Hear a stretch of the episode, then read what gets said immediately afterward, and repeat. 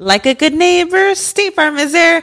When you hear those words, you can feel good knowing that. State Farm is there to help you feel supported with the coverage you need for your car, your home, and even boats, motorcycles, RVs, and other things that matter to you. Now, let me tell you, girl, I don't got a boat, a motorcycle, or an RV, but State Farm covers my home and my car.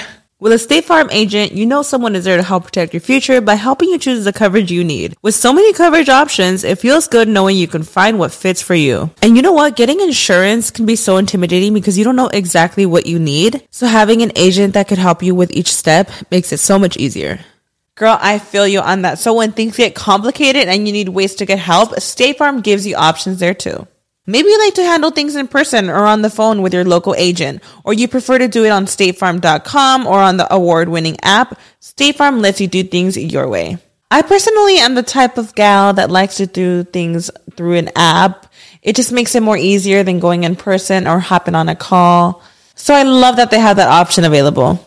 Girl, I like to use an app too. I'm not trying to pull up in person or, or call because I'm way too, I have too much social anxiety for that. I'm trying to do it on the app. So that's why I'm here with State Farm.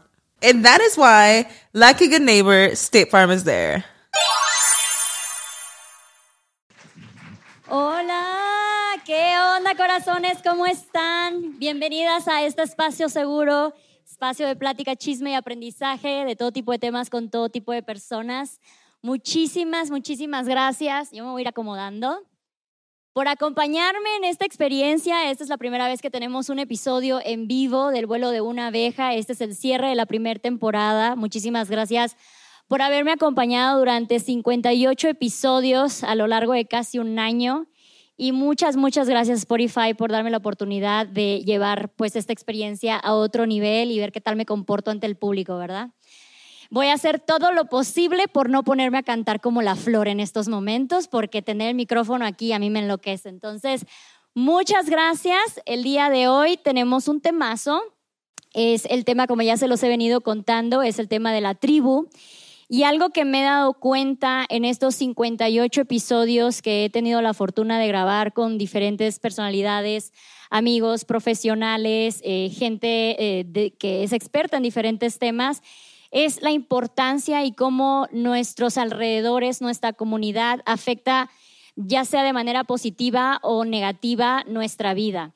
Y cómo eh, es importante entender y, saber que si no nacemos en esa comunidad, nos podemos mover, que eventualmente podemos crear la nuestra, que también podemos sanar eh, de donde vengamos, con la gente con la que crecimos, con la que nacimos, podemos ser diferentes a ellos, se vale ir en contra de las ideas con las que venimos al mundo, se vale ser la rebelde de la, de la comunidad si tanto es, y eventualmente va a llegar a ti esa tribu que tanto te va a enriquecer, así como tú vas a enriquecer esa tribu. Entonces, me pareció muy correcto hablar de esto porque soy muy consciente de lo increíblemente afortunada que soy de tener a la... Ay, me poner a llorar. De, tener a la gente que tengo cerca de mí, eh, que me apoya eh, en todos los ámbitos, ámbitos emocionales, profesionales, eh, maternales, familia, amigos, colegas. Entonces, he hecho una gran búsqueda, he hecho una filtración y tengo, bueno, con, con, ustedes a tres personas increíbles para hablar de este tema. Nos costó llegar a la barra, chicas, nos costó casi un año poder convencer, tener este esta personalidad, esta celebridad ah, en el vuelo de una abeja nuevamente. Así que bueno, le damos la bienvenida a la más querida Mamalucha, la iniciante de todo esto, la causante. Ay. Gracias. Uh, mamalucha, mamalucha. La traje con mentiras, chicas, es la verdad. Ella pensó que nada más me iba a estar acompañando sentada abajo y que le digo, no, mamalucha, vas a ir arriba. Tómala, tómala. ¿Cómo estás? Hola, buenas tardes, buenas noches. Buenas noches a todos. Muchísimas gracias, no nada más por haber estado acá, sino por el cariño que siempre le han demostrado aquí a mi adorabilísima hija. Como le digo yo, mi princesita TNT. Oye, hablando de eso, bueno, yo soy la segunda hija de mamá Lucha y es muy chistoso porque somos dos hermanos completamente diferentes. De hecho, casi no hablo tanto de mi hermano, no somos que tan, tan allegados. Luego me dicen así como que, hay un hermanito, una hermanita para Gaia, para que sepa eso. Y la verdad es que yo no tengo esa relación eh, con mis hermanos, porque pues tengo tres, bueno, tenía tres, este, y por eso yo he creado mi propia hermandad. Entonces, ¿cómo fue para ti, Mamalucha, esta idea de, de ver que ese vínculo, porque creo que casi nunca lo tuvimos, la verdad. ¿Cómo, ¿Cómo fue para ti ver que ese vínculo de hermandad, para luego las que aquellan presionan todo el tiempo de, ay, los hermanos, dale un hermanito, dale un hermanito y todo esto, ver que tus hijos son personalidades completamente diferentes. Así es. Bueno, la verdad es que todos los hijos, como siempre he dicho, la mamá es como la mano pero cada hijo es como cada dedo, totalmente diferente. Y pues desde que nacieron mis dos hijos, bueno, el, mayor es el varón y luego sigue la niña. Desde un principio me di cuenta de la gran diferencia de personalidades que tenían. Eh, un ejemplo que yo siempre les ponía a ellos era que yo era un águila en un risco y tenía dos aguiluchos. Uno que ya estaba todo emplumadito y todo, y lo empujaba para que volara y se me echaba para atrás. Pero había otro atrás que no tenía una sola pluma, pero no podía yo abrir tantito las patas porque sale huyendo a querer volar. Entonces yo lo tenía que agarrar antes de que se estrellara. Y pues esa era ella. Entonces, pues sí, pero bueno, cada hijo tiene su propia personalidad y lo único que nos queda pues es apoyarlos. Oye, ¿cómo fue para ti? Porque yo, igual y no me lo creen, pero yo era niña pompona. Yo, mi familia tenía una tienda de quinceañeras, quinceañeras de los años ochentas, que van con un vestido realmente pompón, sombrero, medias, guantes, todo. Y yo era la clienta número uno de esa tienda, entonces todas mis fotos de kinder y cosas así, yo estaba, o sea, lo que haga ya nunca, ya estaba llena de moños y medias y todo eso. ¿Cómo fue? Porque me imagino que también ha de ser un proceso también para las mamás, darte una idea de que tu hija es de cierto estilo, porque hay una frase que tú me decías mucho, y yo no sé en qué momento mi, princesita dejó de ser princesita. ¿Cómo fue para ti el aceptar que, que yo también dije de, mm, por aquí, por aquí no es, ¿sabes qué? Voy a empezar yo por este camino y empecé a acampar y cuando me fui a los scouts y empecé a dar arriba de los árboles y todo esto. Bueno, eh, cuando era chiquita, bueno, es que ella toda la vida ha sido especial. Tomaré eso como un halago. Era tremendo. No lo voy a cuestionar. no, es un halago.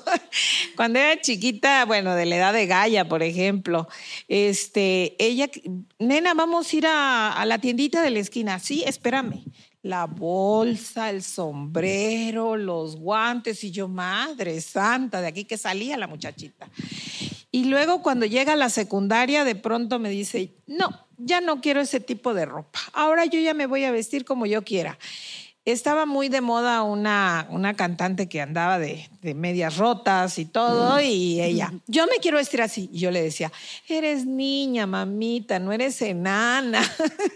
Sí, eso siempre me decía. Y este, ya por fin me decía, no, pero no así, yo como yo quiero. Entonces ella empezó a escoger su, su estilo bueno, había días que yo decía es una caja fuerte porque no combina nada con nada. Hasta la fecha, mami. Hasta la fecha. yo así decía, sale combinada como caja fuerte. Y en la escuela, pues siempre como que era la que sobresalía. Digo, no es que sobresaliera por los dieces, ¿eh? No, sobresalía mucho porque aparte de que pues siempre iba vestida muy diferente, rompía el contexto del resto de las muchachitas, era muy, como decimos en mi tierra, muy salida. Se metía a todo, a todo. Era jonjolí de todos los moles. Estaba en el básquetbol, organizaba obras de teatro, eh, excursión, que, bueno, eh, llegaba de repente y me decía, mamá, voy a hacer una pijamada. Ay, sí, qué bueno. ¿Cuándo? Hoy. Ya vienen mis amigas. ¿Ah? Y yo, ay, qué niña. Lo bueno que también el papá pues, la consentí y le aceptaba todo. Entonces, pues bueno, así fue creciendo, llegó a la universidad y cuando me di cuenta que ya no iba a cambiar su estilo que ya ella había buscado, pues dije, vamos a apoyarla, pues ni modos, ya que nos queda, impulsarla. Medio, medio resignada tu respuesta, ¿eh? Ya, no, no, porque son muy diferentes mis dos hijos. Entonces al otro había que estarlo, ahora sí que impulsándolo, este, animándolo, y a ella había que estarle bajando el ánimo entonces, pues, eh, ¿por qué? Porque no tenía la edad también como para que hiciera cosas que en ese momento no las tenía que hacer. Entonces yo siempre le decía, espérate, ya llegará tu tiempo, espérate, nena, ya llegará tu Hasta la fecha le seguimos diciendo nena, ¿eh? Así que no, no, este, no se extrañen que diga yo nena. Oye, el otro día, Tami, que por aquí debe de estar, eh, me hizo un comentario que me pareció fascinante, que decía, o sea, y creo que hace ver la maternidad desde un lado muy emocionante, y dice, estás viviendo el, desarrollo de un personaje 24/7. Y se me hizo como increíble porque es verdad, o sea, ir, ir viendo cómo Gaia se va desarrollando o nuestros hijos se van desarrollando es, es, bien loco, es bien interesante. Es de, me muero por saber qué es lo que más le gusta, cuáles son sus intereses, cuáles son sus colores favoritos, todo eso. Entonces tú que ya te tocó ver el desarrollo de un personaje completo hasta ahorita, eh, ¿Cómo, ¿Cómo ha sido como madre entender? Porque pues, así como he tenido mis momentos de, brillo, he tenido mis momentos de obscuridad, ¿cómo ha sido para ti como madre entender esos momentos de obscuridad, acompañarme? Y no estamos hablando nada más de los últimos años, sino la adolescencia, eh, la adultez, la primera vez que me fui de casa.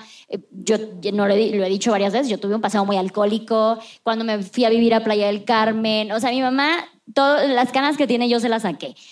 Yo le aplicaba la de, ma, ahorita vengo, me voy a ir a vivir a Monterrey, como que con quién, ¿no? Que con un novio, que no. no es la primera vez que yo cometí esas babosadas. Chicas, ya, ya, traía yo tendencia, ¿eh? Sí, sí, sí. no, llegó, eh, cuando estaba en, saliendo de la secundaria para la prepa, yo le decía, ay, canija chamaca, me vas a traer de rockera, caray, con con pelos rojos, verdes, amarillos, azules, de todos colores, porque, ay, decidía, bueno, una vez en secundaria, nada más para que se fije, llega y me dice, mamá, fíjate que la mamá de mi, su mejor amiga va a ir a San Cristóbal y vamos a ir a San Cristóbal con ella. Ah, bueno, sí, me das permiso. Le digo, mira, te vas hoy, pero yo te alcanzo mañana. San Cristóbal estaba una hora, está una hora de Tuxtla, donde vivíamos, eh, donde vivía ella, yo vivo ahí todavía y que no se fue solita y la amiga y a las dos nos vieron la 13 cara, a mí, a la mamá de la no, no, no, qué niñas tan aventadas, decía yo. Ahora, algo que yo toda la vida y lo voy a seguir diciendo y admiro de mi hija, digo, porque uno de madre también admira cosas de los hijos,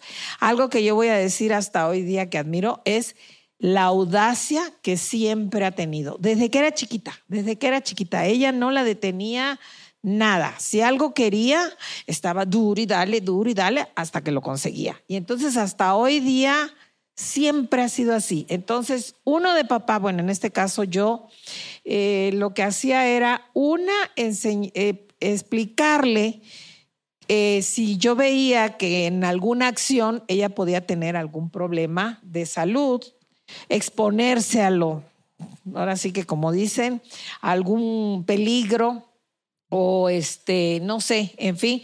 Entonces lo único que nos quedaba, o pues a mí, a mi esposo, era pues guiarla, decirle lo que estaba bien, lo que no estaba bien, lo, en lo que se quería apresurar y que no debía apresurarse.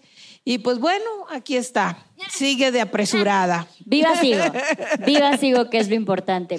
Fíjate que en comentarios yo de los comentarios más recurrentes que veo y por lo cual me parecía muy interesante hacer un episodio sobre lo que es la tribu, la comunidad, es mucha gente que el, el primer no que reciben de la vida es de los padres. Y pues es el no que más nos marca, ¿no? Es que, güey, si mis papás no me apoyan en esto, si mis papás me dicen que está mal, simplemente no lo voy a hacer sin cuestionar, ¿no? Porque es cuando todavía no tenemos nosotros pues ahora sí que nuestro carácter completamente formado. Estamos hablando de cuando somos chavitos, pubertos, eh, jóvenes, y, mucha gente me dices que yo no podría porque mis papás me dicen que está mal, que no se puede, que no va por ahí, ellos quieren que sea otra cosa, etcétera, etcétera, etcétera. Teniendo tú en cuenta que, porque yo la verdad ya no recuerdo muy bien cómo fue el proceso que te dije, ma, me voy a viajar por el mundo, o ma, me voy a ir a vivir a Playa del Carmen a trabajar a un antro. Eh, nunca recuerdo un no. No recuerdo que tú en algún momento me hayas dicho no. Y sí, a veces siento incluso que estoy un poco medio entre una burbuja cuando me empiezan a decir de que, ay, es que qué padre que, tus papás te apoyan. Y yo así de, que no es, o sea, que no es así para todos, ¿sabes? Que no, que no deberías, de hecho, en el primer episodio que yo hice del, vuelo de una abeja, que es creando eh, privilegios, como mi amiga Kareli, que también por aquí está, eh, dije que uno de los privilegios que...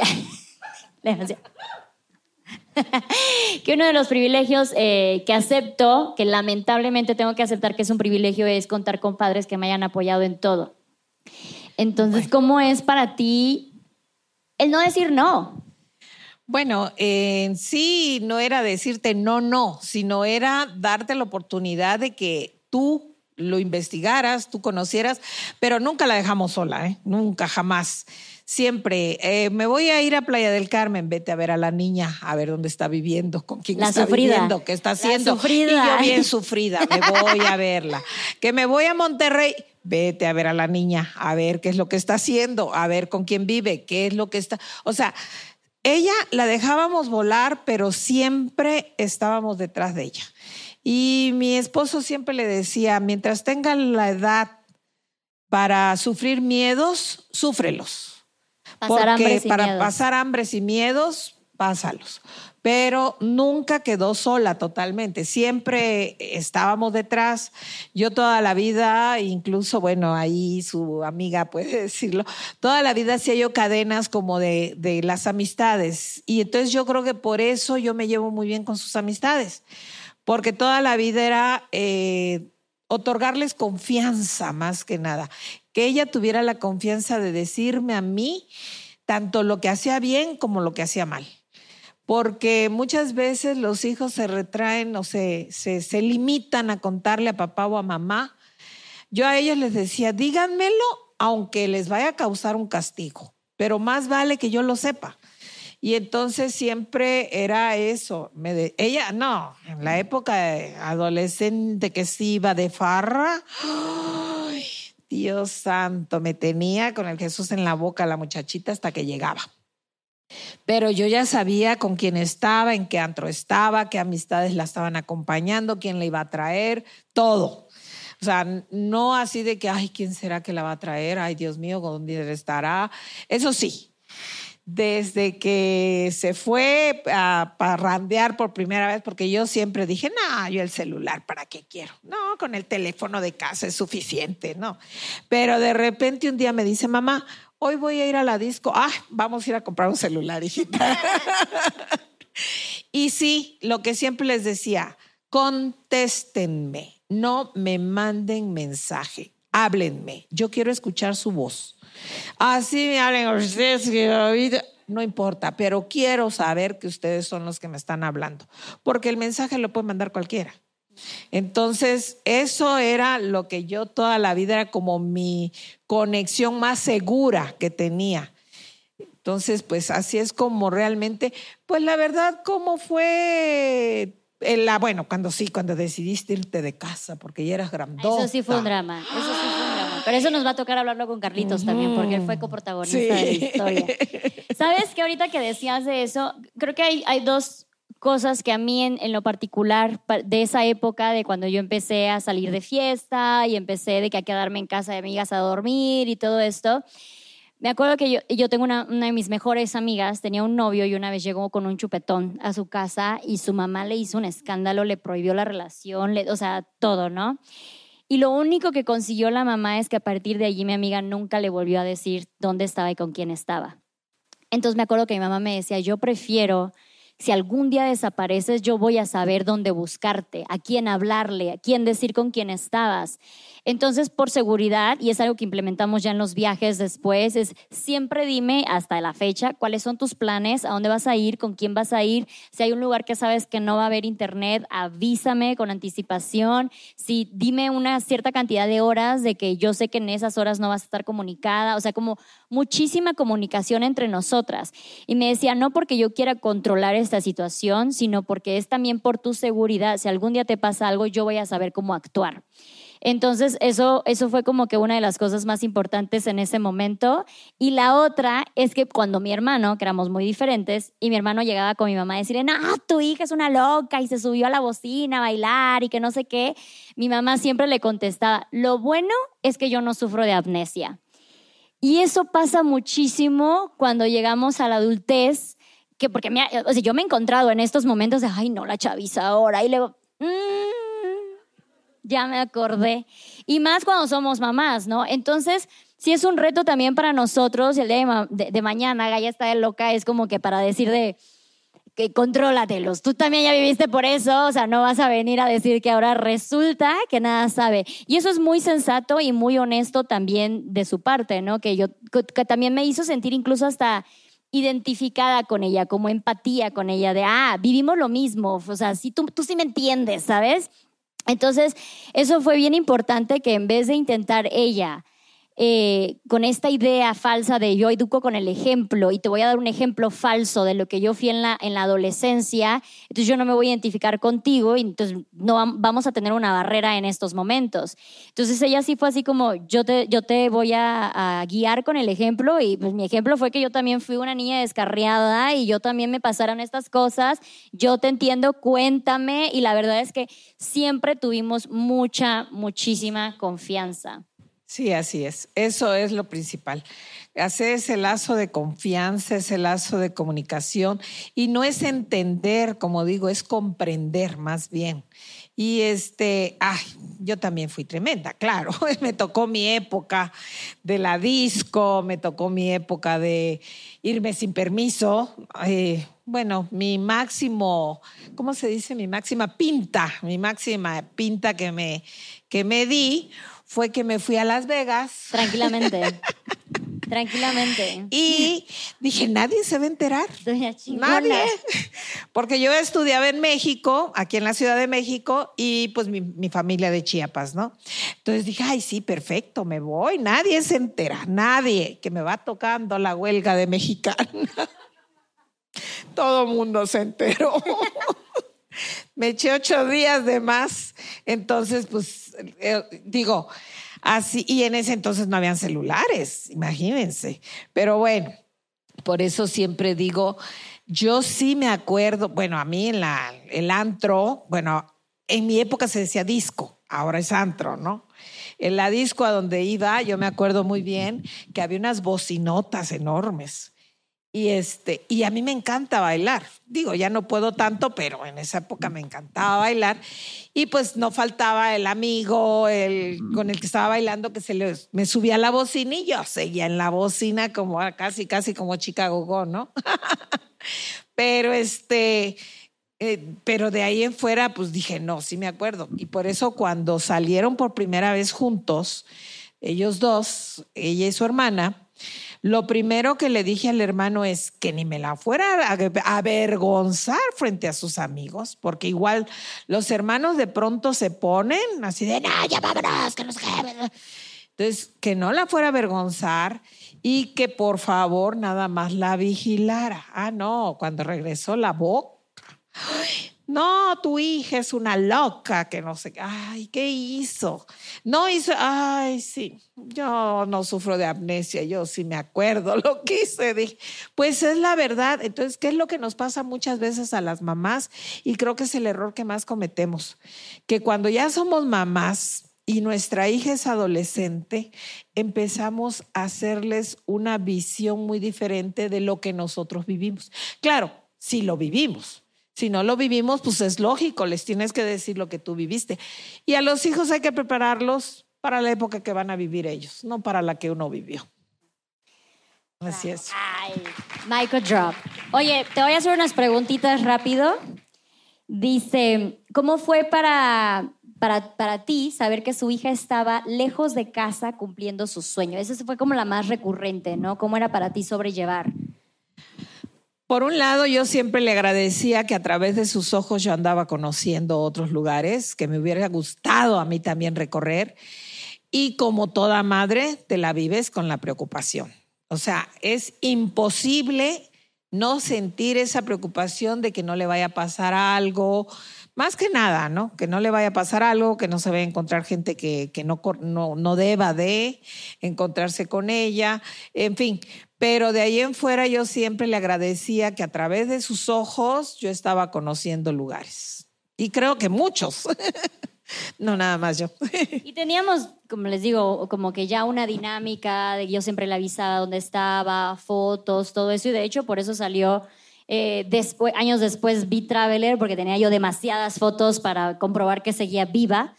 Eh, y las iba subiendo en Facebook porque a veces estaba en diferentes horarios y decía de, bueno, ya para cuando se levante mi mamá lo va a haber posteado.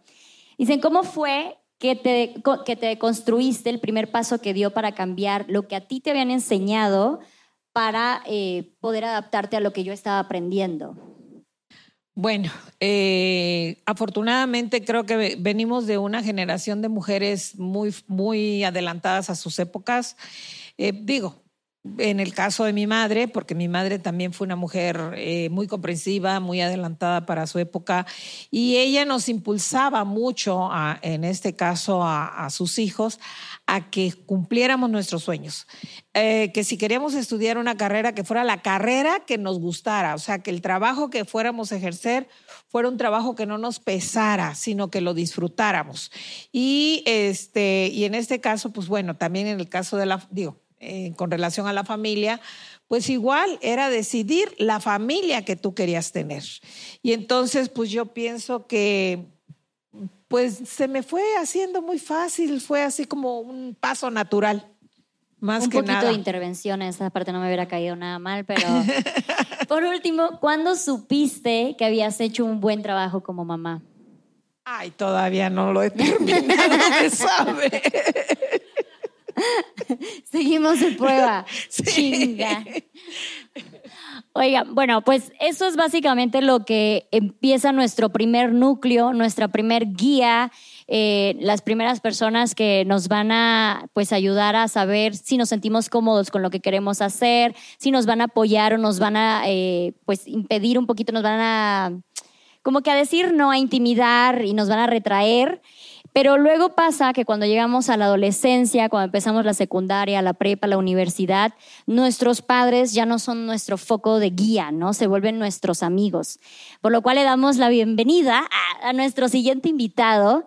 Es mi amigo desde que tenemos 17 años. Eh, hemos sido roomies dos veces en nuestra vida, así que bueno, un gran aplauso para Carlos.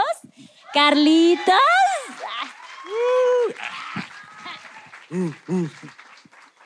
Hola.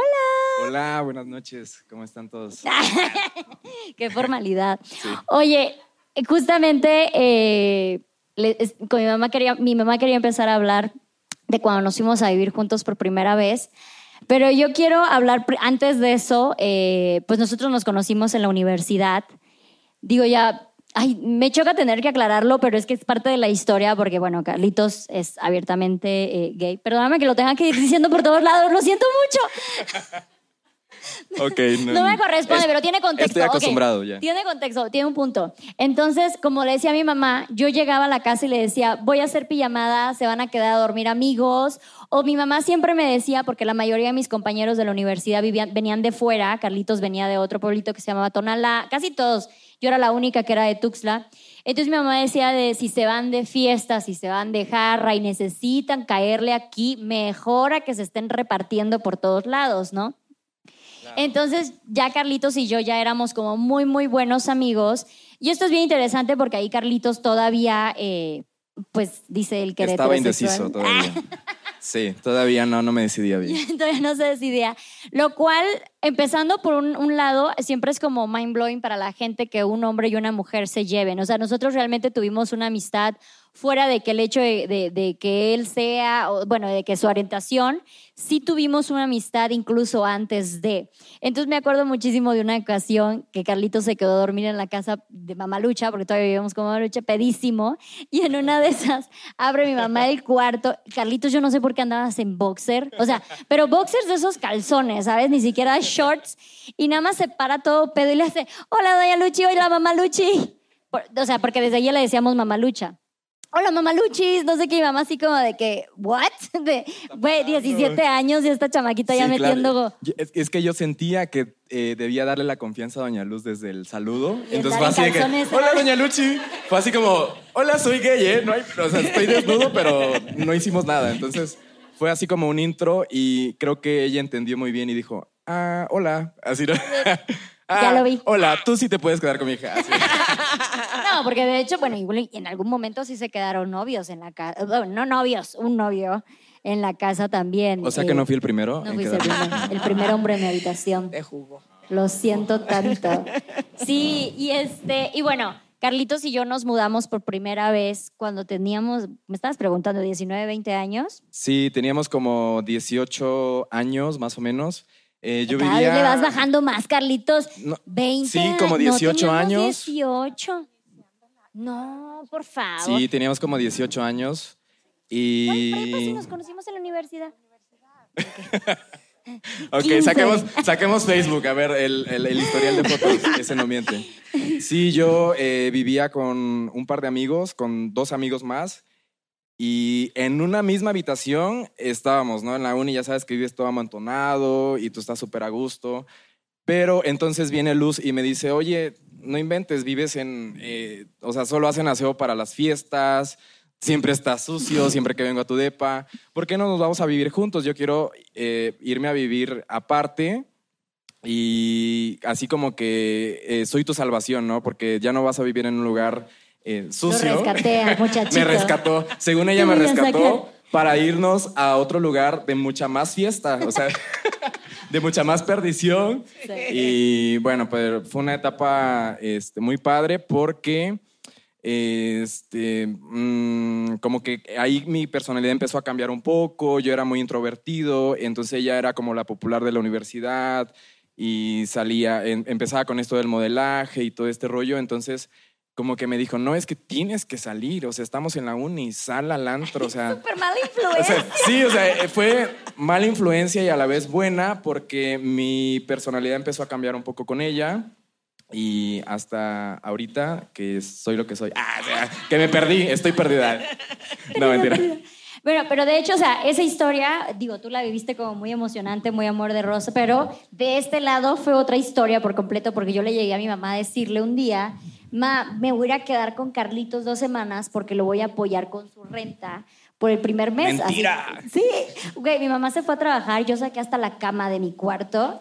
Entonces, para cuando ella llegó, fue así de, no, te fuiste por dos semanas, ya te fuiste de la casa. Y no me, o sea, ni siquiera le avisé, fue así como que de, ahorita vengo, voy por cigarros, literal.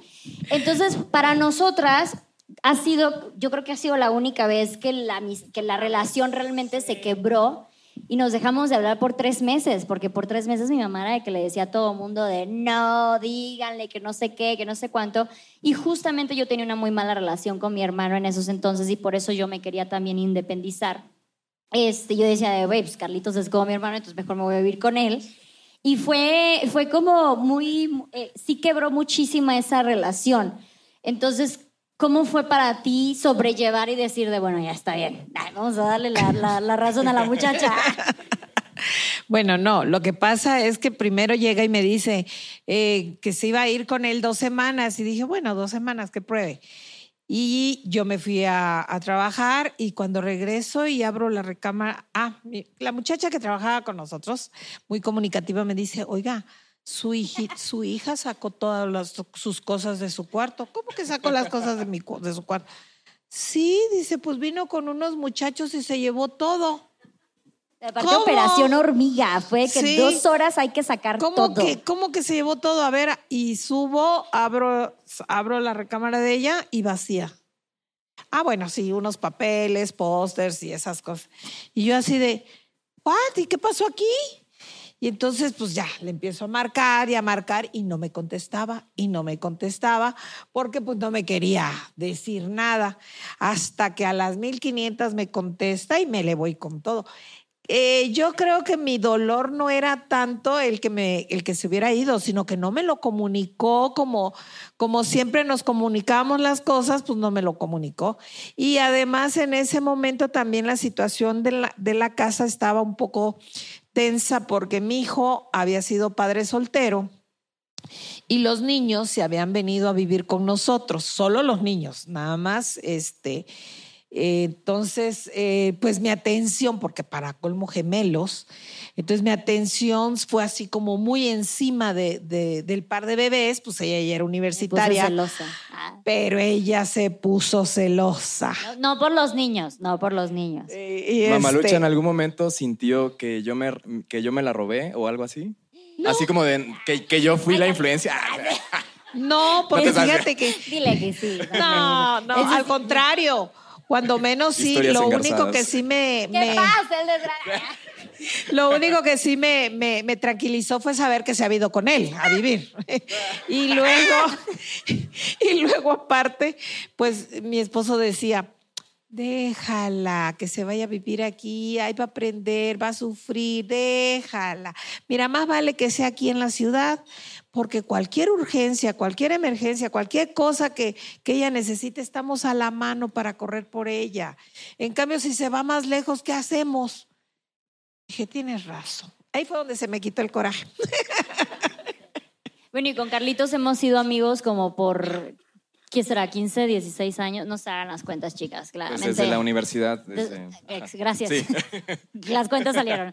Este, pero no, no todo el tiempo hemos sido uña y mugre, ¿no? Y eso pasa luego con las amistades que son de muchos, muchos años. También entender que hay etapas en nuestras vidas que éramos no desconocidos de, ay, no te conozco, sino que teníamos vidas completamente diferentes, estábamos en sintonías completamente diferentes. Yo me fui de Chiapas terminando la universidad, él empezó también a trabajar y a hacer sus cosas. Entonces era como que sí tratamos de mantener en su momento el de era de ley de que si yo iba a Chiapas o él iba a donde sea que yo, si nos encontrábamos en la misma ciudad teníamos que vernos. O sea, eso era como una regla. Pero de ahí sí, sí hubieron momentos en que decías, no sé, una película que se llama Un día a la vez con Anne Haraway, no sé si lo ubican, sale mucho un meme de te amo, pero en este momento no me gustas. Yo creo que también pasamos por esos momentos. Y cómo pasa de que nos volvemos a reencontrar y volvemos como que a volver a presentarnos y volver a ser amigos de, ah, mira, yo te conozco y otra vez de que, ay, esta parte nueva de ti me gusta y le gusta esta parte nueva de mí también. Entonces ha sido como bien interesante. ¿Tú qué crees que ha sido el, el secreto de cómo mantener una amistad larga? Porque aparte tú eres de amistades largas, tú sí tienes como que amigos desde hace muchísimos Sí, años. eh, sí, a mí me gusta como conservar esa línea de amistad, eh, a pesar de que a veces hay problemas, a veces hay este, como malos entendidos, pero siempre eh, me gusta así como que hablemos. A ver, esta amistad no se puede ir a- al, al carajo nada más por un pequeño pleito, no sé.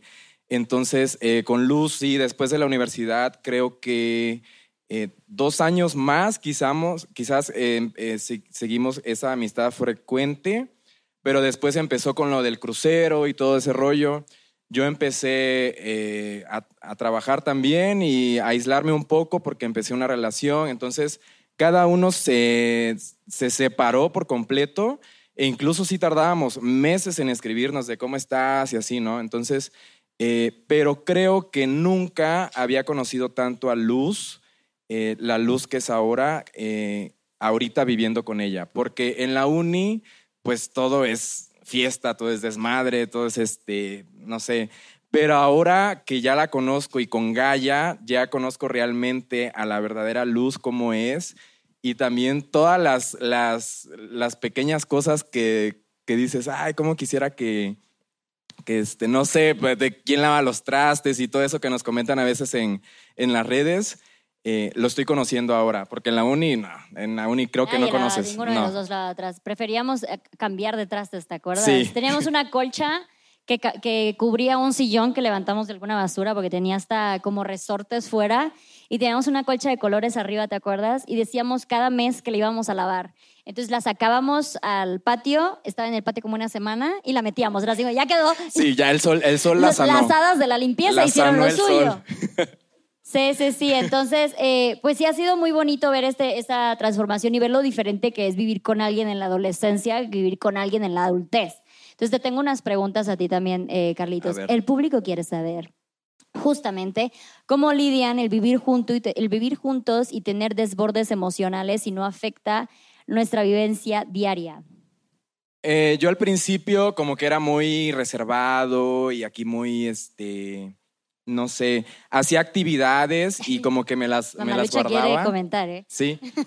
Pero claro que llega el momento en el que dices, a ver, y, y de hecho fue estando lejos, ¿te acuerdas? Sí, sí, solamente nos damos la cara cuando no tenemos Sí. la cara enfrente de los dos. Pero Fue- bueno, lo hablamos. Fue por WhatsApp, así como que, este, que, que me dijo, a ver, eh, esto no- como que no me agrada y explota la bomba, ya saben, así como que, a ver, también a mí esto no me agrada y ok, vamos a cambiar esto y también esto. Pero sí como que me lo estaba así como que guarda, como que los dos, ¿no? Nos estábamos como que tomando nuestra distancia hasta que llegó el momento por WhatsApp. Y, Claro. ajá, porque... Como que los dos también veníamos de una época en nuestra vida truculenta. Entonces, como que sí estábamos muy de, no, o sea, no me voy a enfocar en problemas del hogar cuando tengo otros problemas y otras cosas que superar por fuera. Entonces, como que decíamos de, vamos a ser empáticos mutuamente y de repente dijimos de, güey, no podemos seguir ignorando estos pequeños detalles porque al fin y al cabo las cosas que estamos superando están quedando fuera y lo que está pasando en nuestra vida es esto, ¿no? Esta relación del día al día. Eh, obviamente mucha gente como que espera, hay, hay ciertas cosas en las amistades que esperan que hagamos todo juntos. Creo que no, o sea, son muy pocas las veces que comemos juntos. O sea, entender las diferencias que también hay en personas. O sea, tenemos dietas diferentes, tenemos gustos diferentes, hasta de la música es diferente y saber cómo adaptarnos y entender que no tenemos que ser gemelitos, ¿sabes? Entonces creo que eso también ha ayudado muchísimo a nuestra amistad, como que tener las cositas claras en ese aspecto. Siguiente pregunta. Ah.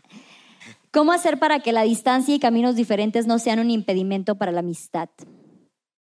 Eh, justamente eh, lo de hace rato, que Luz se fue al crucero y yo, yo empecé una relación muy larga, me aislé, pero dije, no, o sea, Luz es mi amiga, la quiero conservar siempre y no, no le doy paso a nadie. Así, la defenderé a capa y espada. No, mentira. Este, sí, pero no, o sea, yo mis amistades las tengo muy claras, son contadas con el- los, los dedos de mis, de mis manos y pues la distancia no significa nada. O sea, siempre mi amistad va a ser para ella. Ay, qué lindo. Ah. Y por último, ¿cómo te das cuenta que esa amistad vale la pena? No, no precisamente hablando de mí, sino que en general, ¿cómo te das cuenta que una amistad vale la pena? Eh, por lo regular, bueno, te- eh, la amistad que vale la pena te ayuda en el momento más eh, pinche jodido y vulner- vulnerable en el que estés. Y es ahí donde dices, no, o sea, yo te quiero conmigo para siempre. Tú. No, yo creo que, ajá, precisamente, y, y- y creo que no, hay, no es necesidad de esperar a que estemos como que rotos y saber quién va a estar ahí para pegarnos, sino esa amistad, que esa persona que siempre va a querer impulsarte, que siempre va a querer ayudarte a que tú saques tu mejor, eh, eh, que te exponencies a, tu mejor este, lu- iluminación y brillo y, y toda tu potencia, ¿no? Entonces, eh, ese tipo de personas son las que hay que mantener cerca. Y justamente yo en redes sociales he aprendido que no todas las personas son así. O sea, vuelvo a decir, yo siento a veces que vivo en una burbuja donde todas las personas nos apoyamos una a la... Yo, yo vivo en un Barbiland. Entonces, cuando veo estos, estos mensajes de tanto odio, tanto hate entre mujeres, entre familias, entre mi, mi mamá nunca me haría, mi suegra me dice esto, mis amigas se burlan de mí, todo esto, sí me doy cuenta que pues es algo que no es tan común como debería. Entonces, siempre rodéense de esas personas que las impulsen. Si ustedes ven que una persona, en vez de impulsarte, te está tratando como de que, "Mm, bueno, o sea, ni siquiera que te eche como que mierda, sino que simplemente como Le que... das X. Ajá, o sea, de que, ah, qué padre, ajá, así como que un poquito de envidia por ahí, no sé, recelo lo que sea, o desinterés. Ahí no es, ¿sabes? Hay que también conseguir como que las personas correctas.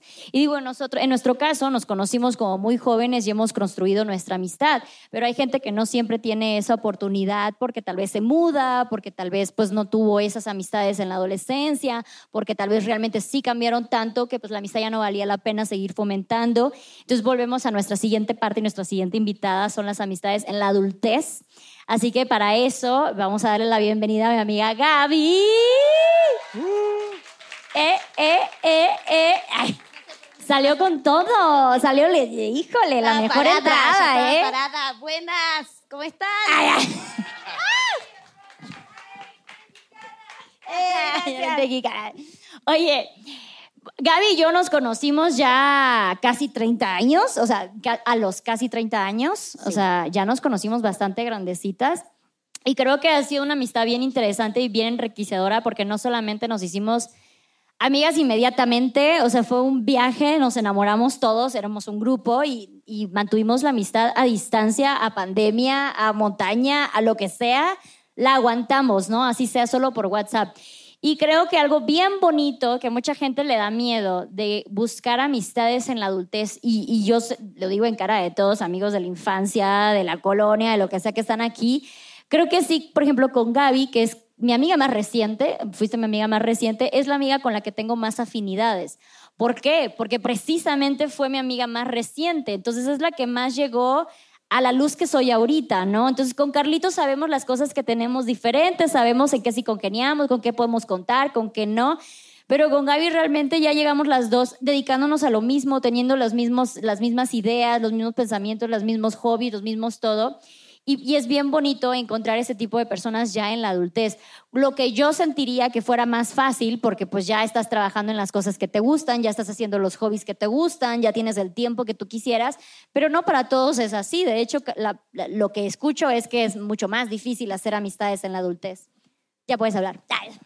Eh, joder. Haz lo tuyo, Gaby. Eh, no, sí, yo creo que también, a mí me pasa, bueno, además de que yo vivo en otro país, como se habrán dado cuenta por mi acento, eh, entonces, o sea, yo conservo amistades de la escuela, muy poquitas, de la universidad, eh, y me pasa que no tengo un contacto con esa gente a diario, porque ya cambiamos, le tengo que explicar qué son las redes sociales, o sea, es súper... Ay, es como, ¿y me- ¿en serio se puede ganar dinero de eso? Sí, güey. O sea, entonces es como muy difícil hablar de esos temas. En cambio, con Luz, eso es lo que dice ella. O sea, nos conocimos en un momento en que eh, estábamos haciendo el fake it till you make it, ¿no? Y. eh, No estábamos haciendo podcast en vivo. en no, nada que ver. No. Estábamos luchando porque nos den nuestra comida en ese. Era bastante diferente la situación. Pero bueno, congeniamos muy rápido. Sí me acuerdo que dije, ay, qué ba-", Se lo dije, de hecho. Ay, qué bajita que sos. ¿Te acordás?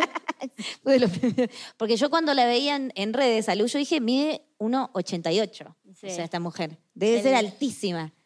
Y la vi y dije, ay, no, re chiquitita. Le sabe, el le es. sabe ángulo, le sabe el Sí, ángulo. sí, sí, ajá. Pero bueno. Y ahorita, gracias a Carlitos, ya la gente como más ubica más mi Ajá, estatura. sí, Dice, ya. nah, esta mujer no ni de pedo Claro. mide dos metros, sino el güey mide tres. Ajá. ¿Sabes? Sí, Ajá. to- a todos nos haces quedar mal, Carlitos. Sí. O sea, de la tal edad de todos. Lo siento acá. mucho. Pero ¿cómo fue para ti también, una, empezar una nueva amistad? ¿Quiere, ¿quiere aportar algo, Mamalucha? No. Puedes hablar, mami, ¿eh? No, sí, ya lo sé. ¿Cómo fue para ti aportar, eh, bueno, encontrar una persona tan especial en tu vida? ya, ya tan grande, porque tú, tú Camo, Ya tan eh, grande. eh, tan, tan grande, han podido ya, declive, bye. Imagínense trabajo. dónde quedo. No, o sea, para mí, chicas, Camo y Gaby es un fomo ser sus amigos, o sea, ser su amigo, ser, pasar tanto tiempo con ellos, de verdad, a mí me destruye mi vida amorosa, porque También son perfectos, o sea, no perfectos de, ay, destilan miel, no estas cosas de, de la- de las idealizaciones de, la- de las relaciones, sino de verdad son una relación muy estable, muy, ay, de hueva, porque no pelean, ¿sabes? O sea, y no hay toxicidad y esas cosas que luego nosotros buscamos porque claramente no hemos sanado las heridas de la infancia. Y bueno, eh, eh, de verdad es un fomo tener una relación de amistad con ellos dos. ¿Cómo es, por ejemplo, para ti? Porque luego eso pasa cuando la gente se casa, que, que te encierras al círculo que ya tenías cuando casados. No hemos escuchado de no, o sea, yo no, yo no quisiera que mi pareja, ya estando casados, haga amigas mujeres, ¿no? O amigas del sexo opuesto, ¿sabes? Tendría esa duda. Y luego a nosotras siempre nos tiran el de que yo le estoy bajando constantemente el hombre a Gaby, que Camo está enamorado de mí y que cosillas así. Te voy a robar el útero. Sí, será así que me, me le tienes vi- envidia a mi útero. Y No, bueno, o sea, unas cosas terribles. Entonces, ¿cómo es para ustedes que ya teniendo su, su familia, su relación, su, su, pues ustedes son sus mejores amigos y todo, que yo haya entrado a su vida? O sea, porque aparte, si es como que estoy en medio de los dos, no es como que, ay, soy un Steve 100%. Sí, sí. Entonces, ¿cómo es también para ustedes darle, eh, abrirle la puerta a una persona que, pues, soltera, eh, que... eh, Pues, la verdad, nosotros no discriminamos. No, no discriminamos. No, o sea, contigo se dio súper natural, güey. Gracias. No, no, pero en serio, o sea, porque para empezar eso, que nosotros no somos de esas parejas melosas que está con un tercero y están mm, dándose besos. No, no nos gusta. Nos parece como incómodo. Cuando hay otra, pa- o sea, de hecho a veces para nosotros eran eh, más nervios para que Luz esté en pareja y que, ay, que no se ponga melosa. Sí, o sea, pareja, es muy fuerte O para... sea, era como más de eso, o sea, que, que al revés. O sea, para nosotros es Sí. muy común eh, convivir con luz así, además ya hace muchos años. Entonces Sí. ya estamos reacostumbrados, como que sentimos que nos falta algo cuando no está luz. Sí, sí, sí, sí, es muy loco. Sí. No, la metiche, soy la, la, Will. Y algo que está bien padre de todas mis amistades, digo, no solamente de Gaby, que evidentemente nos dedicamos a lo mismo y todo el tiempo estamos hablando de cómo podemos potenciar eh, nuestro talento y nuestro trabajo y que nos vaya mejor y todo esto, sino creo que con la mayoría de mis amigos tenemos este mismo foco, ya sea que yo le doy consejos a Carlitos y Carlitos me, o sea, con Carlitos llego y le digo de, "Eh, ¿cómo me va así? Me pongo así, ¿te gusta este video? O sea, tener esta confianza en tus amigos de pedir su opinión y valorar su opinión y respetar su opinión sin pensar que te están como que tirando a loco, te están dando el sí nomás porque sí, o nada más, o te están dando un no para que no brilles tanto, ¿sabes? Como que valorar muchísimo la opinión de una persona a quien consideras parte de tu tribu es súper, súper importante. Ah, eso, eso me llama mucho la atención, eso lo veo con seguidoras, que es como, no sé, cuando nos imitamos, ¿no? Que la gente decía, ay, tienen esa confianza para imitarse y es como, sí, o sea, somos súper amigas, sabemos cuál es el límite de lo que podemos hacer que al otro no le duela y hasta dónde sabemos que va a ser humor. Eh, o sea, pero es como, o, o- o sa- o saber si realmente, no, Luz, eso no, me gusta cómo te queda lo otro. Hay gente que no puede decirse eso con sus amistades y para mí es súper fuerte como darme cuenta, ah, güey, no todo el mundo tiene amigos así. Eh, A mí también me pasa eso de Barbie Land. O sea, hay muchas cosas que a veces que digo, ah, ok, no todas las amistades son así. O sea, hay amistades que siguen siendo tóxicas. Yo pensé que eso era como del 2000, pero no, se ve que sí. Sí. Pero sabes que no solamente es luego pasa eh, de tú tienes, o sea, no solamente es yo soy tóxica como amiga, o sea, en general, sino que yo acepto una amistad tóxica. ¿Sabes? O sea, siento que también es una responsabilidad con nosotros mismos el no aceptar una persona tóxica en nuestras vidas. Así sea tu familia, así sea tu mamá, así sean tus hermanos. Tú no puedes ni tienes por qué aceptar una persona tóxica que no saque lo mejor de ti, que no te haga brillar y sentirte excepcional y que siente que te está dando ideas y te está dando motivación todo el tiempo dentro de tu, de tu tribu. Hay que quitarnos de la cabeza. A veces luego es bien difícil que pensamos que la gente con la que nacimos es con la que tenemos que crecer y morir. No siempre es así, o sea, y yo eh, hice un podcast sobre la crisis de los 20 y que decía yo, cuando yo empecé a viajar, cuando yo empecé a decir, sabes que a mí me gusta esto, sabes que yo soy así, pues claro que yo no quedaba dentro del contexto que era donde, donde estudié, ¿no? El Chiapas, Tuxtla, lo que sea. Y creo que nada más Carlitos, Arisbe y Maritza, Princess, o sea, fueron muy, muy pocas las personas que yo dije de, güey, te mantengo, nada más entiende que igual yo vivo diferente que tú, lo, lo agarras, está bien, sigamos siendo amigos, ¿no? Pero sí tuve que hacer un reajuste de personas cercanas a mí, que en su momento fue súper, súper, súper incómodo.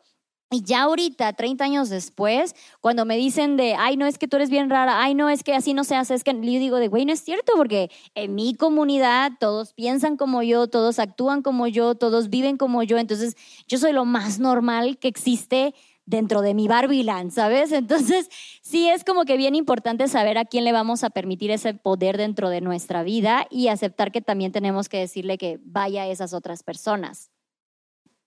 Entonces, hay unas preguntas para ti, Gaby. Ah, di, di, di, no, vas, vas. No, yo nada más iba a decir con relación a lo, a lo de lo tóxico, porque ahora es la palabra de moda también, eso de tóxico, ¿verdad? Ay, qué tóxica. Este, pero sí, eso ha existido de siempre, de siempre.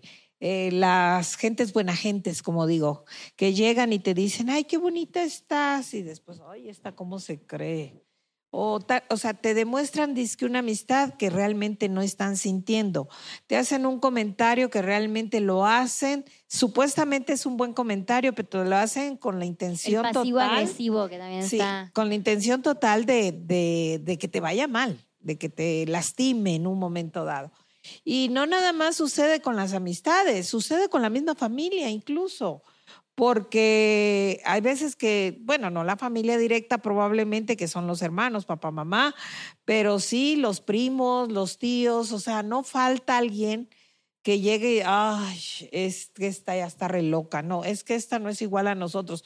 No es que todos tengamos la obligación de ser iguales entre sí, definitivamente, porque nadie lo es, nadie es igual, sino que eh, sería, aquí es las- la cuestión de que por cariño nos aceptemos como somos. Y eso es lo que ustedes hacen, ¿no? Aceptarse. Y si se aceptan, pues lógico que, que pues se quieren y, y compa- y- y compaginan entre ustedes. Ay, qué bonito, mami. Bueno, te voy a... Ay, Gaby quiere llorar.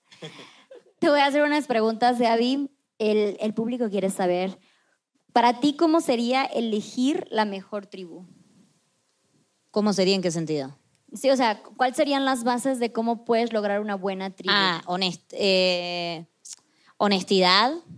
eh, que eso no quiere decir crueldad, ¿eh? honestidad es que como no, no hay- a mí me cuesta mucho leer entre líneas y yo por eso agradezco mucho que Luz sea directa. O sea, yo eso de como, ay, tengo ganas de ir a comer, sí o no, porque no puedo estar adivinando si sí o no. ¿Querés que te regale algo o no querés que te regale? No voy a estar Eso adivinando. se llama güey. mustia. no te gustan las mustias. ¿No te gustan No, las no, búsquedas? no me gusta, me, o sea, no puedo estar ahí adivinando. Imagínate hacerlo con cada amigo, es imposible. Entonces, tú, directo, ¿no? Entonces, para mí eso es fundamental, que no haya mentiras. O sea, no te digo que me cuentes todos tus secretos, pero no me mientas. Pero eso qué me a gusto parece. si lo hacemos, ¿no? Pero, sí, pero sí, o sea, la- eh, o sea, eh, es parte también de lo anterior, ¿no? Pero es como eso, ¿no? No estar mintiendo ni ni haciendo nada bajo presión, o sea, de que es, para mí cuando alguien hace algo por el otro, que sea como con entrega real, ¿no? no por obligación, ay, no, ya sé que quede mal, no, nada de eso, o sea, que sea real. Y eso hace que las amistades a la larga eh, evolucionen y se forje una verdadera amistad, porque ves que todo es genuino, no hay nada que es a la fuerza. Entonces, para mí serían esas tres. No sé si había que decir tres, pero yo dije tres. Muy bien, excelente respuesta. ¿Cómo se ponen límites a una amistad para que no sea tóxica y de respeto mutuo, sin decirlo sin, decirlo sin ser malo?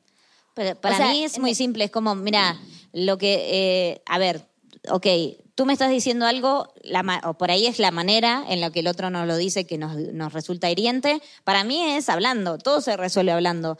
Entonces, si el otro está haciendo algo que es doloroso, es, mira, me encanta que me digas lo que pensás, pero la manera en que lo estás diciendo a mí me duele, no me gusta, me hace sentir mal, o si, no sé, genera situaciones de incomodidad. Mira, no me gustan estas situaciones. O sea, todo, todo se habla, entonces para mí es desde ahí, desde hablarlo, desde comunicarlo. O sea, eh, creo que a nosotros nunca nos pasó eso, ¿no? De que tuvimos que aclarar. No somos muy, o sea, directamente no somos muy sensibles, pero tampoco somos de, y esto lo vemos muchísimo en re- lo, lo vemos muchísimo en redes, o sea, genuinamente nos sorprenden cuando nos hacen estos comentarios a los que nosotros respondemos, porque eh, yo creo que en mi círculo jamás nos hablaríamos así. Y luego siempre se excusan de, pues es mi opinión, ¿sabes? Así de que, pues libre opinión, o ¿para qué preguntaste tu opinión? Es como de, güey, no, o sea, no sabes dar tu opinión sin insultar, sin ser pasivo-agresiva, sin, sabes, como contemplar cómo vas a hacer sentir a la otra persona. Y sí nos vuela un poquito la cabeza ver que hay gente que de verdad va por la vida de, ay, bueno, ya, o el típico que siempre dices de, ay, bueno, discúlpame si te herí. No, sí me heriste, hazte Claro. responsable de eso. Ajá, sí, sí, de, sí. perdona, o sea, Eh, sabes que Discúlpame te herí, lo siento. si te herí. No, sí me heriste. Entonces no es si te herí, porque entonces quiere decir que no te estás haciendo cargo, no estás reflexionando de que lo que me hiciste me dolió. Claro, Entonces claro, es como que tú te estás "Discúlpame". imaginando que te, te heriste sola, Ajá. básicamente. Ajá, sí, es como, bueno, estás loquita, o sea, pero sí Sí. te doy la razón, o sea, no, es discúlpate de verdad, no, si te ofendí, no, me ofendiste. Claro. Eso es un hecho, entonces discúlpate. O sea, puta. Híncate. Perra. Sí, entonces como que la gente no se hace muy responsable de las cosas que dice y va, por, digo, fuera de las redes, fuera de que nosotros somos figuras públicas y lo que sea, que van por la vida de, pues es mi opinión, tómala o déjala, de, güey, ¿sabes? O sea, siempre dicen de, eh, no todas las, o sea, tú puedes, tú tienes todo el derecho de tener tu opinión, todos tenemos todo el derecho de tener nuestras opiniones, tienes todo el derecho de que algo no te guste, de que algo no te parezca, de que algo eh, eh, tú no lo harías. No- Eso no significa que le tienes que ir a decir a la otra persona eso. Una. Dos, eso no significa que esas reglas que tú no harías, tú no pensarías, a ti no te gustan, van con la otra persona. Por ejemplo, Gaby y yo, digo, ahorita aquí no parece mucho, pero tenemos estilos muy diferentes. Ah, ahorita no parece mucho. O sea, dentro de, del- dentro de cosas que somos muy parecidas, también hay cosas que tenemos muy diferentes. Así como Carlitos, tenemos cosas que son, yo sé el tipo de música que le gusta a Carlitos, es muy diferente al tipo de música que me gusta a mí. Entonces yo no puedo decirle que su música es fea, porque eso no, tiene me dice, sentido. eso me da Me taquicardia, da taqui- quítala. me da taquicardia. La que sufre es Alexa.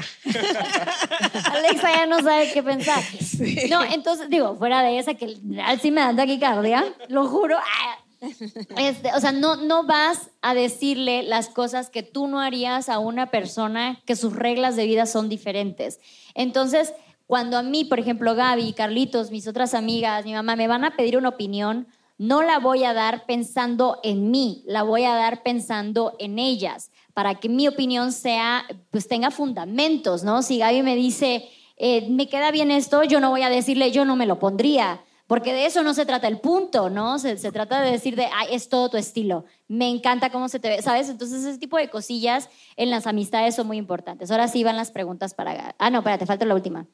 ¿Cómo socializar, perdón, cuando batallo mucho para hablar o romper el silencio? Porque Gaby es una persona muy introvertida, entonces... ¿Cómo que, cuál es la ¿Cómo pregunta? socializar? ¿Cómo socializar en Cuando general? eres como introvertida, no te gusta hablar mucho. Es muy simple. Búsquense una persona extrovertida y ya está. Solucionado el problema. Y se quedan Camo siempre para mí es el que rompe, o sea, a mí eso. Yo cuando estoy en, en confianza, yo ahí sí, desmadre, me pongo a bailar como Shakira arriba, me tiro al piso, lo que sea. Pero si no estoy en confianza, estoy así. Estoy sufriendo. Y me ayuda mucho que Luz es una persona muy extrovertida. eh, Carlitos es, es más tímido. Introvertido, Sí, es introvertido. tímido, pero eh, Mamá Lucha también le gusta ahí el- la charla. Yo me paso. Eh, y, y Camilo es muy extrovertido. Él puede hablar, siempre lo digo, hasta con una planta, un árbol, la pared. Entonces, eh, es, para mí es muy fácil que él es como que el que rompe esa barrera. Ahora, si quieren que yo les dé herramientas de skill social, no, perdón. o sea, sí. Lo único que les puedo decir es que tengo que ser alguien extrovertido cercano a ustedes. Bueno, oigan, y bueno, ya hablamos de lo que es pues eh, tu círculo en la infancia, en la adolescencia, en la adultez, qué pasa en la maternidad. Mucha, mucha gente dice que pierde amistades en la maternidad. Y yo digo, a diferencia de Claudia, bueno, aparte de Claudia, que también tiene hijos, soy básicamente la única que tiene una pequeñita en esta comunidad, ¿no? Que tengo la- una nena de dos años en esta, en esta tribu. Entonces, ¿cómo es, tanto para mí como para ellos, incluir en nuestras vidas a Gaia? A mí algo que me dijo Camo en algún momento, no sé si ya entró, en- ya entró Camo por aquí, pero ahí está, ¿Puedo ent- ahí está, ahí está. ¿Puedo entrar? Se están turnando a la criatura, de hecho, se están turnando todos a la Ah. criatura. Este, Hola, amor. Ay, qué famoso. Hola, amor. Este, él me dijo así como que es que algo bien padre con Gaia es que, o sea, para, para- empezar, dijo, para mí Gaia no es como la hija de mi amiga, para mí es como nuestra amiga más chiquita. Entonces creo que todos, y eso es algo bien padre, todos vemos a Gaia como la, la- la del grupo más chiquita, eso es todo, ¿no? Y dos, algo que me decía y que es bien importante y que yo veo que mucha gente es ahí donde llega el muro, es que yo les doy la oportunidad de tener esa relación con mi hija. No es que a mí me guste abandonar a mi hija con quien sea, es como un gua- ganar-ganar, pero que también le doy la oportunidad a ellos de que Gaia les tenga confianza, de que ellos se lleven con ella, de que hagan una relación, de que yo también les dé como de, güey, confío en ti y todo esto, ¿no? Obviamente situaciones pasan y, y hay que estar, pues, como dicen, con un ojo al gato y otro al garabato, pero es un poquito de ambos lados, ¿no? El, el que yo pueda tener amistades que no tienen hijos. Otra, por lo menos, o sea, primero como mamá, ya luego ustedes dirán cómo son eh, de amigos sin hijos, tener una, una, una amistad con alguien que tiene hijos. Otra es, y, y se escucha mal, yo sé que se escucha mal, pero mi vida no gira en torno a Gaia. Entonces, tanto como hay muchísimas actividades que son pensadas en Gaia, hay muchísimas actividades que son pensadas en mí. Y Gaia me acompaña, así como yo acompaño a Gaia a sus actividades. Gaia me tiene que acompañar a las mías y ni modo. Entonces, la, se, quede, se quede esperando afuera. Que se quede esperando afuera. A que Y- termines. y, entonces ella se va adaptando también a mi estilo de vida. Hay algo que yo siempre he dicho de que yo no entiendo esta idea que dicen que nosotros adultos tenemos que adaptar nuestra vida por completo a un bebé recién nacido que se puede adaptar a todo, porque hay bebés que nacen en familias viajeras, doctores, cirqueras, conciertistas, montañas, playas, frío, calor, cualquier religión, cualquier política, porque se pueden adaptar a todo, vienen reseteados de fábrica. Entonces, como por, no tiene nada de sentido que un adulto que ya lleva años con sus hobbies, con sus tiempos, con sus pensamientos y todo, tenga que resetearte para alguien que viene reseteado. O sea, no tiene sentido para mí. Entonces, también en esa parte nunca limité el hecho de siempre, hasta la medida que se pueda, incluir a mi hija a mis actividades. ¿no? Obviamente hay cosas que yo digo de, güey, hasta aquí tiro la barra. O sea, creo que también ayuda mucho que yo tuve a mi hija relativamente grande. entonces, pues ya todos mis amistades ya están en el mood güey, nos quedemos jugando roomie en la casa, ¡uhú! ¿no? Entonces no es como que todos se van de pedo y yo me quedo aquí sola en mi casa, o sea, también esa parte pues ayuda muchísimo, pero ¿cómo es para ustedes? Que ustedes no tienen hijos, tienen una amistad que tiene una hija y que aparte la lleva a todos lados, o sea, y es como que te vas a quedar con Gaia, ¿sabes? Te toca, casi, casi. ah. Eh, bueno, pues a mí, yo siempre había dicho, ¿no? Como que no, es que a mí, yo cuando tenga un niño se me va a facilitar porque yo amo a los niños y tengo mucha paciencia.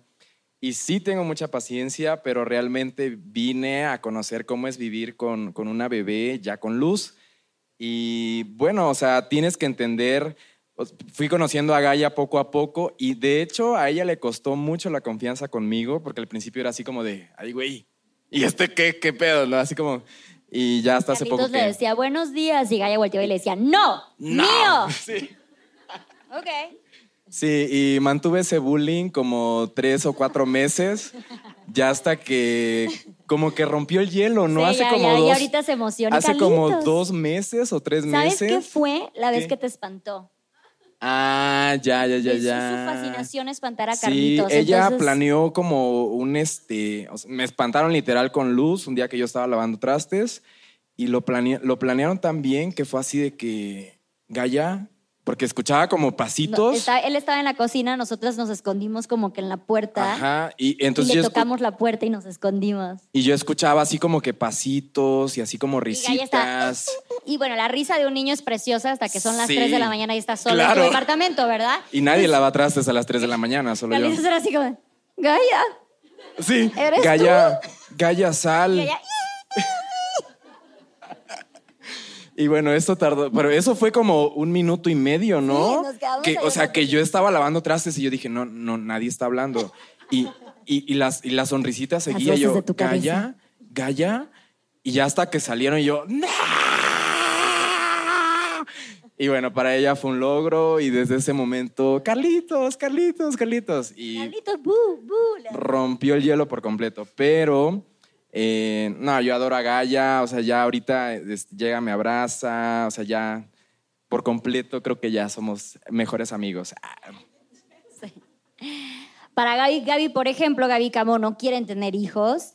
Entonces es bien chistoso porque cuando yo les... Yo tenía miedo de decirles que estaba embarazada. Fue así como que, fuck, la cagué.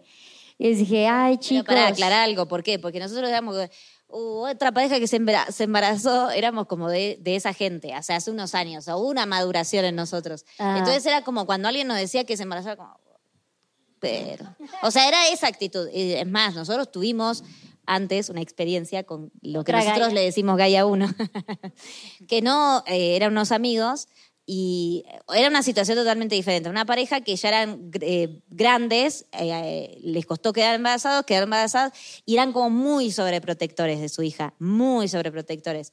Eh, pero igual, yo como no teniendo tanto feeling, no entendiendo, a mí siempre me dio impresión las panzas, como el bebé ahí adentro, como que alguien me hizo mal, no sé. Entonces, eh, Gaby ¿o no? estaba bien feliz de ser la última porque dijo, tengo menos chance de cancelación. Sí, y Dos ahora chau, las dije de- todas. Bueno, eh, y no sé qué estaba diciendo. Ah, eh, no, entonces era como medio como pánico a la gente que tenía hijos, porque eh, como que todo el tiempo se te puede caer, le puede pasar algo. Entonces era como mucha, como nada, mucha ansiedad el bebé. Y entonces, no sé, qué ibas a contar lo de luz, pero quería meter en contexto en Sí. qué situación No, pero aparte ya, te- madurativa ya habían tenido nosotros. una amiga con Eso. otra hija que también se llamaba Gaia, by the way, y no tuvieron esta, es- eso precisamente, nunca tuvieron esta conexión y pues ellos también estaban más chavitos y todo ese show. Entonces me acuerdo que Gaby, o sea, me dijeron, no Gaby, pero me dijeron entre los dos. Sí, no como sabíamos cómo tratar con un bebé y ellos Claro. tampoco eran gente que te hacían sentir como que vos podías ser útil con Claro. el bebé. O sea, era como, Sí. ¿Qué hago? O sea, está llorando. ¿Qué- o sea, ¿en qué ayudo? ¿Cómo resuelvo? No sé, no, ustedes no me están dando herramientas. ¿Qué, qué hacemos? Era como complicado.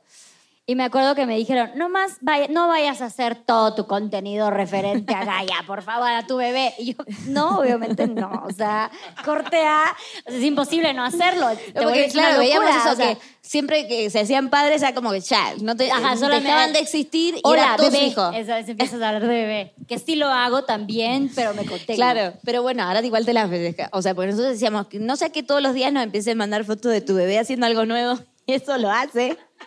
Aparte me lo piden es que también. Pero nosotros se lo pedimos. O sea, Sí. ahí está uno Me- que ha Gaby me madurado. manda audios para Gaia, ¿sabes? De, Ajá. Este audio es para Gaia. Hola, Gaia. Y le empiezan a hablar. Entonces también es, es- repetimos, o sea, para ellos, Gaia pues es una amiguita más, pues. Y sobre todo pues, Ajá. para Camo con su TDA, o sea, los dos Sí. son felices, eh, corriendo y jugando. Ajá. Incluso siempre hacemos la broma así como que, ay, ya, Camo, te toca el que Sí. tiene energía. el Pero que bueno, tiene ganas". a, a lo que iba es que Gaia para mí vino a romper un montón de cosas. Es eso, el vínculo con los niños que siempre antes de Gaia era no saber cómo tratar con los bebés. Era como, ¿qué hago? O sea, y no entender que, ah, o, o sea, ahora yo lo veo eso como una niña menor, pero como poder tener una amistad de igual a igual, o sea. Y de hecho yo tengo dos sobrinos que obviamente por la distancia eh, el vínculo se, se complica, ¿no?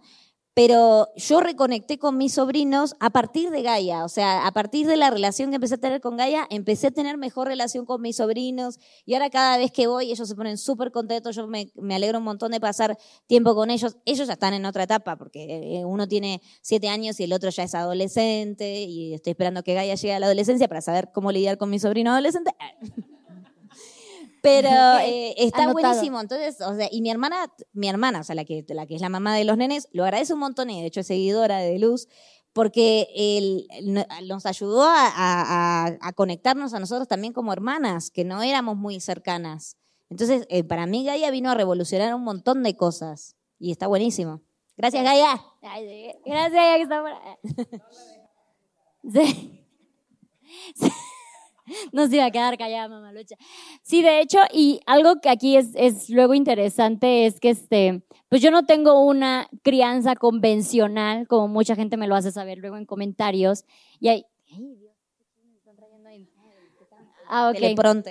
Sí, y entonces, ¿cómo es, sobre todo para Mamalucha, porque ustedes como quiera que sea van creciendo eh, en la crianza junto conmigo, pero para ti, ¿cómo es que yo te digo, Emma, o sea, hasta aquí es la línea, no puedes hacer esto, o sea, no te permito hacer esto, Gaia está educada de esta manera y de esta manera. Entonces, ¿cómo es para ti tener que romper ese patrón? para respetar mi patrón, cosa que luego muchísimas abuelas, suegras o tías, lo que sea, de otra generación, no están dispuestas a hacer. Bueno, en realidad yo no es, o sea, respetar un patrón. Tú estás haciendo tu, tu propio patrón con tu hija. Yo hice el mío con mis hijos. Entonces, a mí lo único que me queda como abuela es súper disfrutarla. No saben cuánto la disfruto, eh, cómo nos comunicamos, cómo estamos. Eh, yo apoyo a mi hija en cuanto cuando ella necesita que sale fuera del país y necesita a Gaia quedarse conmigo, yo no saben qué feliz soy. Repítelo, por favor, mami, porque a mucha gente no le queda eso claro. Y, y incluso mi esposo cada vez que se queda Gaia con nosotros dice, dile a Luz, dile de una vez a Luchina que no la deje un rato más, que se vaya a otro país si quiere, pero que venga. Ay, le digo, si le están echando boca porque ya la dejo acá, le digo. Entonces la super disfrutamos porque la niña es una niña que tiene un ángel tremendo, ¿no? Es, ella es mi princesita valiente. y este, y pues realmente lo único que me queda a mí es respetar como la está educando ella. Yo no tengo por qué eh, reeducar ni imponer. Yo nada más seguir lo que a ella le están enseñando porque el daño no me lo hago yo, no se lo hace, no se lo hago a ella, se lo hacemos a los niños. Cuando la abuela quiere imponer, cuando la, la abuela, la tía o quien sea, este, quiere imponer, ah, no, no, no, eso no es así, hijita, hazlo así, mamá, yo te digo, tía, es que ella no, no, no, no, es que tú estás mal. Además, frente a la criatura les restamos eh, responsabilidad y, ¿cómo se llama? Este, autoridad a los papás. Entonces, no, nosotros nada más, a ver, esto no lo hace, no, no lo hace. Esto sí lo hace, sí lo hace. Por ejemplo, de las cosas que en cierto, de cierta forma, bueno, no lo sufrimos tanto porque no somos muy dulceros en la casa, pero Gaia no come dulces, entonces, este, pues tampoco nosotros, pero no es porque no queramos comer dulces, simple y sencillamente no comemos, pero sí tomamos refresco. Y Gaia no toma refresco, entonces, pero ya sabemos, la niña no toma refresco y la niña lo entiende perfectamente porque además ya es parte de su costumbre, de su educación. Entonces, simple y sencillamente así es como lo manejamos. ¿Saben qué pasó? Yo creo que también tiene muchísimo eh, que ver el cómo una pone los límites. Cuando Gaia iba a nacer no supimos el sexo sino hasta que nació. Y la gente era de, pero no sé si quieres regalar rosa o azul. Y yo así de, güey, hay tantos colores para regalar, no no te enfoques en eso ay, pero te quiero bordar algo así como de que no. Y, me acuerdo que hice un video de las cosas que no querían, de mi hija, no quería cosas de princesita, de unicornio y cosas así. Y mucha gente fue así como de que, pero si te lo regalan, lo hacen con amor. Y yo, no, porque si yo ya estoy diciendo que no lo quiero y me lo están regalando aún así, no es un regalo, es una imposición. Es como si yo vengo y le regalo una Biblia a un ateo. No es un regalo porque no estás pensando en la persona. Y es lo mismo que las opiniones. No estás pensando en la persona, nada más estás pensando en lo que tú quieres regalar.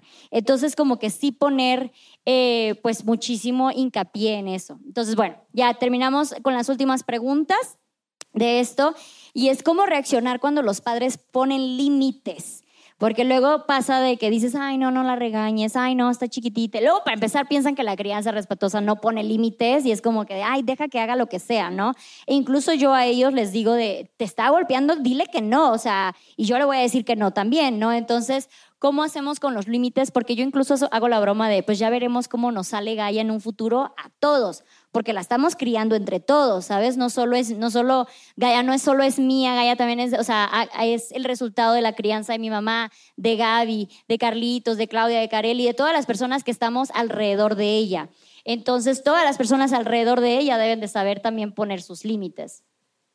Ahí es donde ustedes hablan. Sí. No, eh, yo lo que hago es que yo observo lo que hace Luz y trato de imitarlo. O sea, lo que veo que ella, como, o sea, porque también es como, a ver, cómo, eh, o sea, ella, ella ha leído más del tema, entonces es, a ver, ¿cómo abordo esto que está haciendo Gaia? A ver, ¿cómo lo hace Luz? Entonces trato de imitar la situación.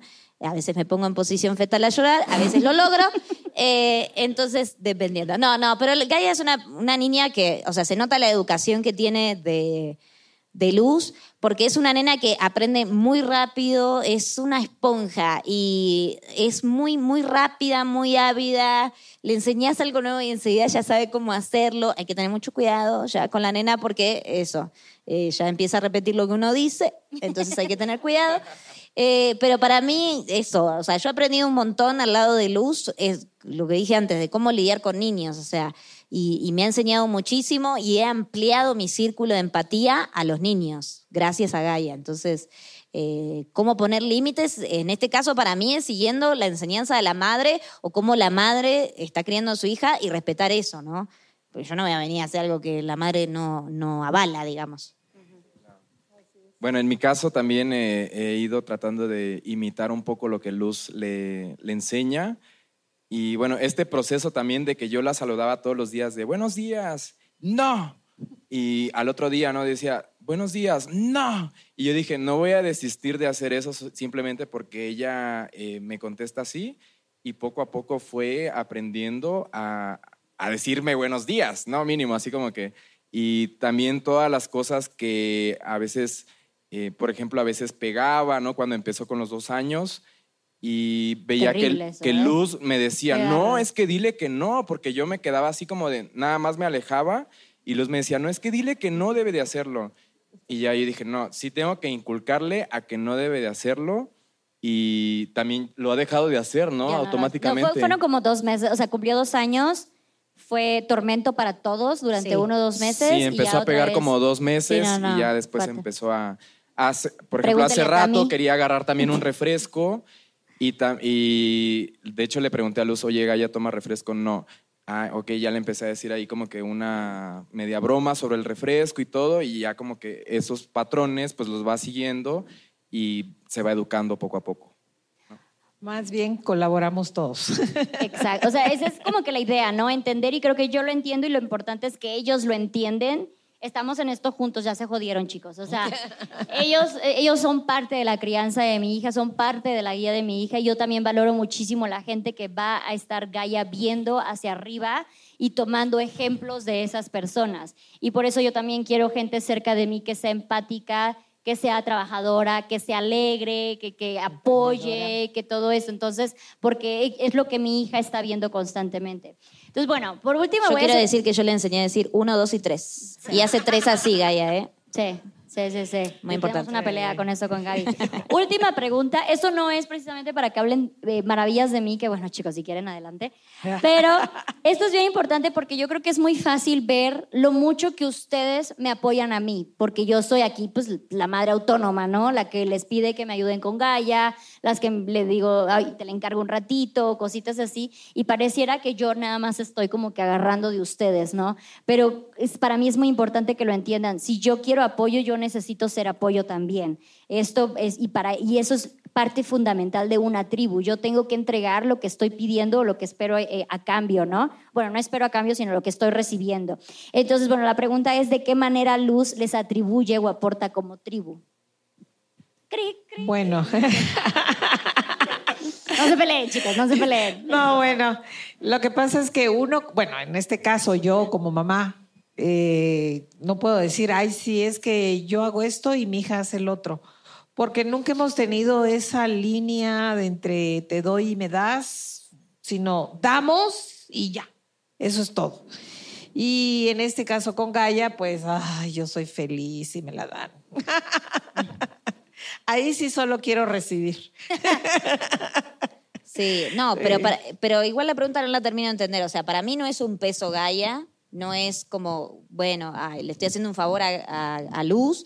O sea, a mí me gusta pasar tiempo con Gaia. A Camo también le gusta pasar tiempo con Gaia. Y de hecho, cuando mamá Lucha fue, que la estuve, mamá Lucha me dice, mañana voy. Y al otro día, mañana, mamá Lucha dijo que iba a venir. ¿Dónde está? O sea, ya es como, o sea, yo ya había hecho planes con Gaia. Entonces es como. Entonces, o sea, no, sí, sí, sí, los cumplimos al final. O sea, a nosotros nos gusta pasar tiempo con Gaia y de hecho hay veces que decimos, uy, ya hace un mes que no vamos a visitar a Gaia, tenemos que ir porque no, No, quiero, no, No, no no, Luz. queremos que se olvide de nosotros, o sea, por suerte no se olvida, porque somos sus tíos favoritos, entonces no nos olvida. Ah, Pero bueno, después, ¿cómo Luz retribuye? Luz está siempre, o sea, siempre que, y acá hablo como pareja, como los dos, eh, o sea, Luz siempre que la necesitamos, que, ya sea hablar o algo, lo que sea, Luz siempre está, o sea, entonces, ¿cómo no vamos a estar cuando ella nos necesita si ella para nosotros siempre está incondicionalmente? Luz a veces es como, güey, mira lo que me dijo esta persona, ¿quién? ¿Dónde? Ya se quiere ir a pelear, o sea, ella, es, ella lo da todo y esa entrega que tiene Luz, o sea, lo mínimo que uno puede hacer como amigo es tratar de dar su máximo porque sabes que ella lo está dando todo como amiga. Entonces, eh, nada, te queremos Luz. No vayas a llorar, no vayas a No, llorar. no, no, no. Va a llorar, va a llorar. No que se me corre el pequillaje. Bueno, pues, Carlitos, ¿no quieres no, Eh, nada? No, sí, sí, sí, a ver. Sí, estoy, estoy pensando. No, mentira. No, bueno, yo vine a- aquí, soy nuevo en la Ciudad de, de México y vine en mi momento más vulnerable en el que Luz me dijo, oye, ¿cómo la estás pasando ahí donde estás? Y yo le dije, no, no me la estoy pasando muy bien.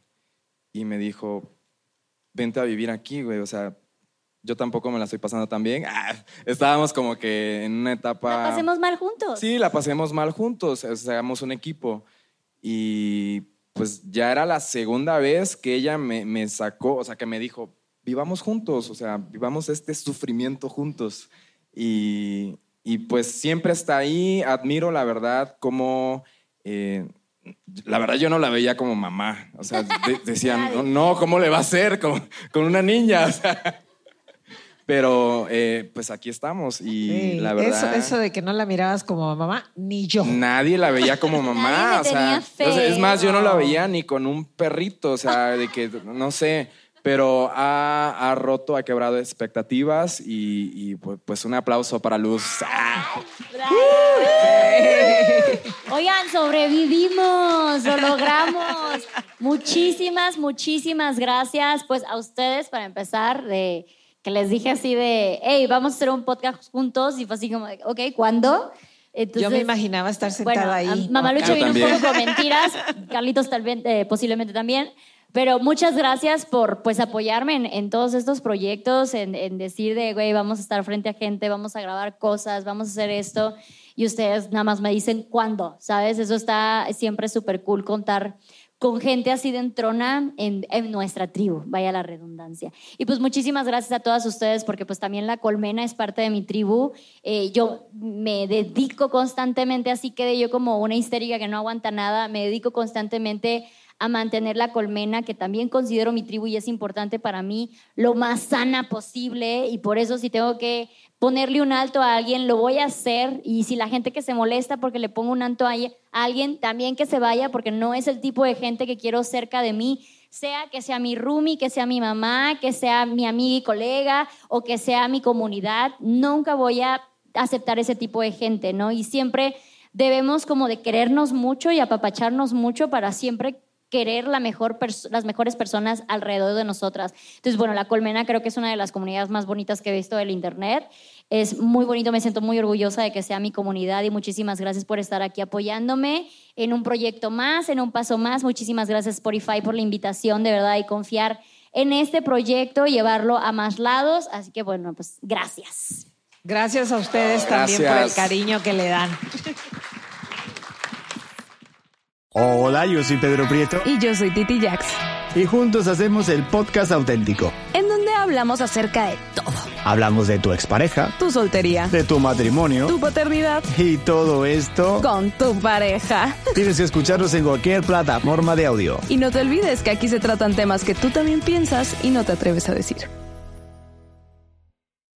At Grand Canyon University, we believe in equal opportunity, and the American dream starts with purpose. Whether your pursuit involves a bachelor's, master's, or doctoral degree, GCU's learning environments are designed for supportive networking and collaboration. With over 330 academic programs, GCU provides a path to help you fulfill your dreams. The pursuit to serve others is yours. Find your purpose at GCU. Private, Christian, affordable. Visit gcu.edu. Hola, soy Erika de la Vega y hago un podcast llamado En Defensa Propia, donde converso con mujeres sobre sus procesos de reinvención y transformación y sobre las herramientas que necesitamos para lograrlo. A través de las historias que escucharás en En Defensa Propia, conseguirás la inspiración y la motivación para reconectar con tu poder interior, cambiar tu actitud hacia los cambios y así poder diseñar la vida que quieres vivir. En Defensa Propia. Puedes escuchar En Defensa Propia en todas las plataformas de audio.